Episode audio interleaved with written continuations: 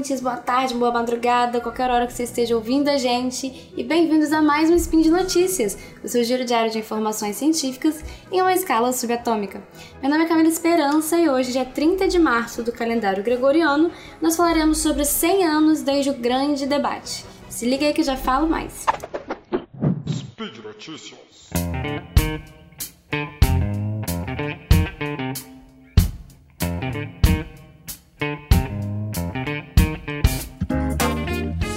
Que foi esse grande debate? Já dando um spoiler, ele foi essencial para o nascimento da astrofísica extragaláctica.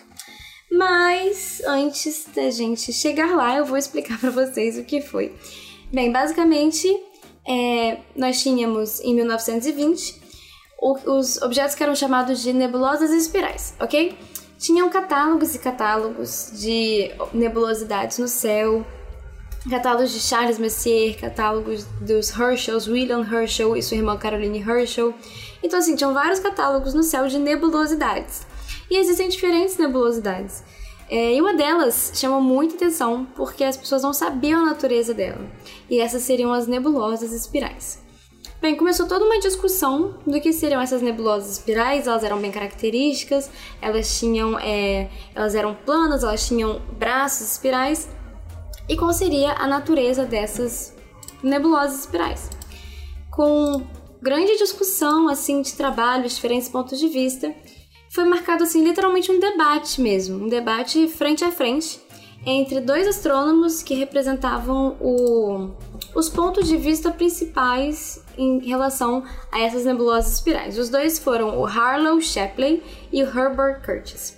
Durante o dia, eles apresentaram trabalhos sobre a escala do universo, discutiram isso, cada um apresentou seu trabalho, a sua ideia, e durante a noite eles debateram. Já digo que desse debate não chegaram a nenhuma conclusão. É, a conclusão veio depois, só em 1925, mas enfim. 26 de abril de 1920 aconteceu esse grande debate e vai fazer 100 anos de que isso aconteceu. Basicamente, um defendia que essas nebulosas espirais eram objetos que estavam dentro da Via Láctea e a Via Láctea seria todo o universo que engloba tudo, enquanto o outro defendia que os objetos eram objetos independentes da Via Láctea e eles seriam é, galáxias independentes, ok? Eu vou falar um pouquinho mais para vocês com detalhes os argumentos, onde estava errado, onde estava certo. É, bem, hoje nós sabemos que essas nebulosas espirais são de fato galáxias independentes e nasceu a extragaláctica daí, enfim. Ah, o mais curioso é que nenhum dos dois estava completamente certo e nenhum dos dois estava completamente errado. Por isso mesmo, é, eu acredito que depois desse debate entre os dois, nenhum dos dois foi convencido e os dois saíram de lá achando que tinha ganhado o debate, né? Mas enfim, é alguma coisa perigosa. Então vamos aos argumentos. É, Shapley ele acreditava que a Via Láctea era o universo inteiro e tinha um diâmetro de cerca de 100 kiloparsecs. Dado isso, essas nebulosas espirais eram parte da Via Láctea, ok? O exemplo que ele deu é que se Andrômeda fosse uma galáxia independente, a distância seria cerca de 10 a 8 anos-luz. E essa medida, na época, ela era impossível para os astrônomos contemporâneos.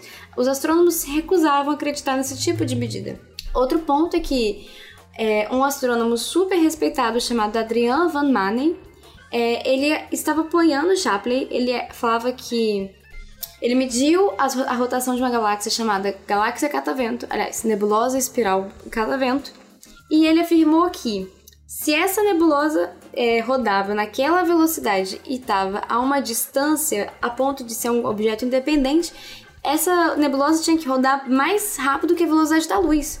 E em 1920 a gente já conhecia Einstein e o seu trabalho e já era aceito que a velocidade da luz era um ponto limite do universo, era um limite natural. Então esse astrônomo estava apoiando Chaplin nos argumentos. É, e como ele era um astrônomo muito respeitado, as pessoas simplesmente não duvidavam do seu trabalho, certo? A gente vê isso acontecendo às vezes. Outro fator é que é, explodiu uma nova em Andrômeda e por um momento essa nova ela atingiu uma luminosidade maior que a da própria nebulosa espiral, então seria necessária uma quantidade energética enorme, enorme, enorme. É, lembrando que nova é uma espécie de explosão que envolve o final da vida de uma estrela. Não vou entrar muito em detalhes aqui, mas vamos entender que é uma explosão de uma estrela e, e essa explosão sozinha teria uma luminosidade comparável à de uma galáxia. E se, no, no, argumento de Shapley, se essa galáxia, se esse objeto fosse realmente uma galáxia, essa energia dessa nova tinha que ser enorme, ok? Por fim, ele também acreditava que o Sol seria distante do centro. Por outro lado, nós tínhamos Curtis. Curtis acreditava que as nebulosas espirais eram universos ilhas, é uma coisa interessante é que esse termo, na verdade, foi inventado por um filósofo no século XVIII, que é, que é o famoso Immanuel Kant. E ele, ele mesmo acreditava que as nebulosas espirais eram galáxias independentes, né? Ótimo, super curioso. Enfim, ele baseou isso utilizando as medidas de ser, das feitas de Henrietta Swan-Levy é, para estimar a distância desses objetos. E, bem, Shapley simplesmente não acreditava nessa medida Parte de mim acredita que foi por machismo, obviamente. É, ele não apresentava argumentos é, sólidos de por que não acreditar nessas medidas, ele simplesmente não acreditava. É, também falava que a Via Láctea tinha um diâmetro de 10 kiloparsecs. Além disso, ele argumentava que existiam mais novas em Andrômeda que na Via Láctea inteira, ou seja, você conseguia observar uma certa taxa de novas. E se Andrômeda fosse apenas parte da Via Láctea, como se fosse uma nuvem, uma poeira da Via Láctea, não teria uma explicação porque você tem essa concentração no céu de supernovas em um pequeno ponto. Então faria mais sentido que Andrômeda fosse uma galáxia independente e não parte da Via Láctea. Além disso, ele acreditava que o Sol estava no centro da galáxia. Então vamos voltar ponto a ponto onde Shapley acertou e onde Shapley errou. É, Shapley errou o diâmetro da nossa galáxia. Nossa galáxia não tem cerca de 100 kiloparsecs, ela tem cerca de 30 kiloparsecs. Ele achou nossa galáxia um pouco grande demais. Ele obviamente errou no sentido de que nebulosas espirais não eram parte da Via Láctea, como ele achava que eram. Nebulosas espirais eram objetos independentes, como nós sabemos hoje, são outras galáxias. Além disso, o astrônomo Adrian Van Manen fez a medida da rotação da galáxia de Catavento de forma errada. Então ele trouxe um argumento inválido para a discussão. E ele também errou, aliás, ele acertou no sentido de que o Sol não está no centro da galáxia, ele está distante do centro. Então ele acertou e ele errou. Por outro lado, Curtis ele errou o tamanho da Via Láctea também. No caso, ele achou a Via Láctea muito pequena. Ele achava que a Via Láctea ter 100 kiloparsecs e a Via Láctea, na verdade, tem 30. Então, ele errou para menos. As medidas a ser, a ser feitas de Henrietta Swan-Levy, elas eram válidas e com um pouquinho mais de calibração, elas foram usadas posteriormente para fazer essas medidas de distância novamente. Então, era uma metodologia válida com uma medida que necessitava um pouquinho mais de calibração. É, então Chaplin estava errado em não acreditar na metodologia, Curtis estava certo em acreditar na metodologia, só que os valores precisavam de um pouquinho mais de calibração. Por fim, Curtis também achava que o Sol estava no centro da nossa galáxia e ele errou aí também. Então vocês podem ver, os dois erraram e acertaram em alguns pontos, e os dois saíram achando que acertaram em tudo, obviamente. Ok, e quando veio a resposta, né? Bem, a resposta veio em 1925 com Edwin Hubble, onde nenhum dos dois estava completamente certo. Como eu disse, as medidas de Van Manen estavam erradas. Não é possível você ver a rotação da galáxia durante a vida humana, tá, gente? É, você olha uma galáxia, ela vai estar estática do nosso período de vida, porque é uma escala de tempo muito, muito grande. O que Shapley falou que era uma nova em Andrômeda que ele falou que, tipo, nossa, mas para ser uma nova tinha que ter muita luminosidade se isso fosse realmente uma galáxia, que eu falei lá atrás. Bem, na verdade ela era uma supernova e realmente tinha muita luminosidade. Era, isso era real. O tamanho real da Via Láctea, bem, os dois erraram, como eu disse. É, hoje em dia está mais ou menos em 32 kiloparsecs. E o que Hubble fez? Bem, Hubble ele ajustou a medida das cefeidas de Henrietta ele mediu Cefeidas em M31, que é Andrômeda, e ele conseguiu definir a distância de Andrômeda. Acontece que Andrômeda está mais de 700 kiloparsecs de distância. Isso é além ainda do que o próprio Shapley acreditava.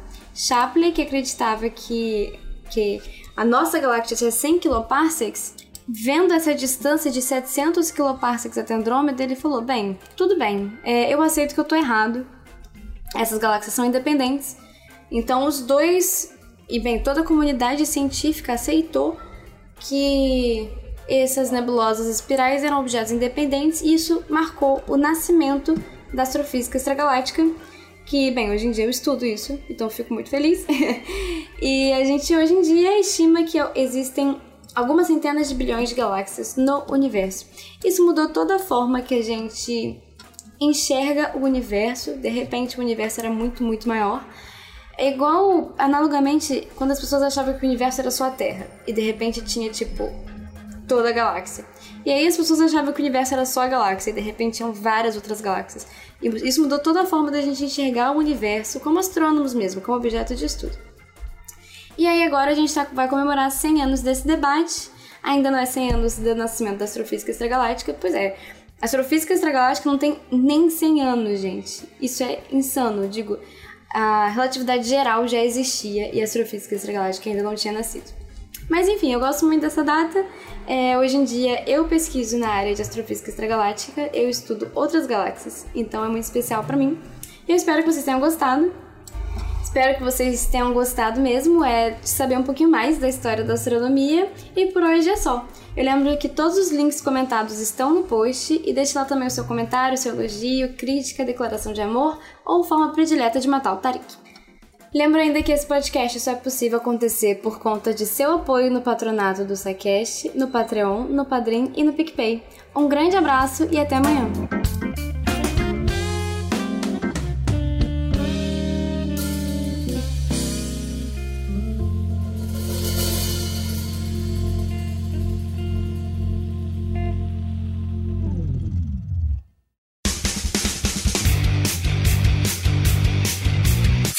Cortes, edição de podcast.